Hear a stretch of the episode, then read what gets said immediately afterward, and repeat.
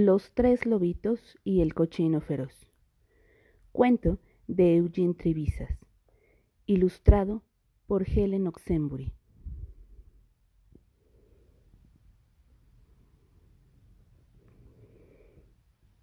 Había una vez tres tiernos lobitos de piel mullida y colas de pelusa que vivían con su mamá.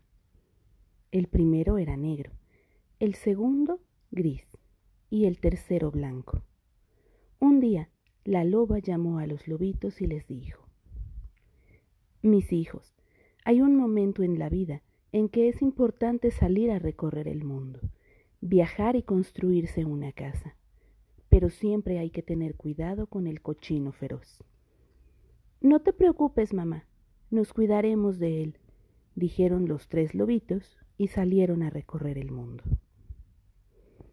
Muy pronto encontraron un canguro que estaba empujando una carretilla llena de ladrillos rojos y amarillos.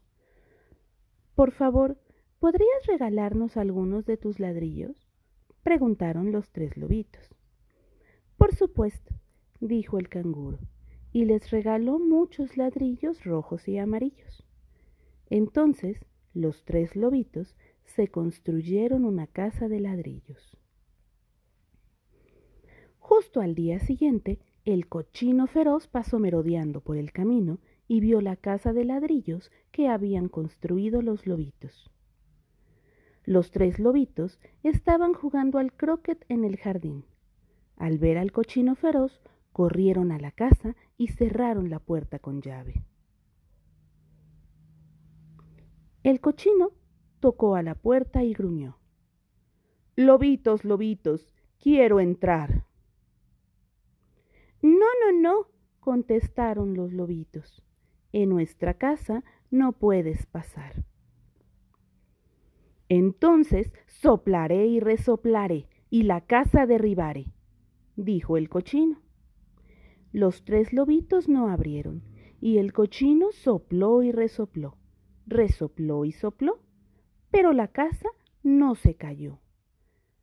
Pero por algo le llamaban feroz al cochino feroz trajo su mazo enorme y tumbó la casa. Los lobitos apenas lograron escapar antes de que la casa les cayera encima. Estaban muertos de miedo. Tendremos que construir una casa más fuerte, dijeron. En ese momento vieron a un castor que estaba mezclando cemento. Por favor, ¿Podrías regalarnos un poco de tu cemento? preguntaron los lobitos. Por supuesto, contestó el castor, y les dio baldes y baldes llenos de cemento espeso y pegajoso. Así, los tres lobitos construyeron una casa de cemento. Apenas habían terminado, el cochino feroz pasó merodeando por ahí y vio la casa de cemento que habían construido los lobitos. Los tres lobitos estaban jugando al badminton en el jardín. Cuando vieron que venía el cochino feroz, corrieron a la casa y cerraron la puerta. El cochino tocó el timbre y dijo, Lobitos miedosos, quiero entrar. No, no, no, contestaron los lobitos. Es nuestra casa y no puedes pasar. Entonces soplaré y resoplaré y la casa derribaré, dijo el cochino. Los lobitos no abrieron y el cochino sopló y resopló. Resopló y sopló, pero la casa no se cayó. Pero por algo le llamaban feroz al cochino feroz trajo su enorme taladro y destrozó la casa. Los tres lobitos lograron escapar, pero estaban muertos de miedo y sus rodillas no paraban de temblar. Construiremos una casa aún más fuerte, dijeron porque eran muy tenaces. En ese instante vieron un camión lleno de barras de hierro placas blindadas, alambres de púas y pesados candados. Por favor, ¿podrías regalarnos unas cuantas barras de hierro? varias placas blindadas, alambre de púas y algunos pesados candados? Le preguntaron al rinoceronte que conducía el camión. Por supuesto, dijo el, el rinoceronte, y les dio barras de hierro, placas blindadas, mucho alambre y pesados candados. También les regaló plexiglas y una cadena de acero reforzado, porque era un rinoceronte generoso y de buen corazón. Así, los tres lobitos construyeron una casa muy fuerte. Era la casa más fuerte y más segura que se puedan imaginar. Se sentían tranquilos y completamente a salvo. Al día siguiente, como de costumbre, el cochino feroz pasó merodeando por el camino. Los lobitos estaban jugando a la rayuela en el jardín. Al ver al cochino feroz, corrieron a la casa, pasaron el seguro de la puerta y cerraron los sesenta y siete candados. El cochino tocó el intercomunicador y dijo Lobitos miedosos de rodillas temblenques, quiero entrar. No, no, no, contestaron los lobitos. Es nuestra casa y no puedes pasar. Entonces soplaré y resoplaré y la casa derribaré, dijo el cochino. Los lobitos no abrieron y el cochino sopló y resopló, resopló y sopló, pero la casa no se cayó. Pero por algo le llamaban feroz al cochino feroz. Trajo dinamita la puso junto a la casa, encendió una mecha y...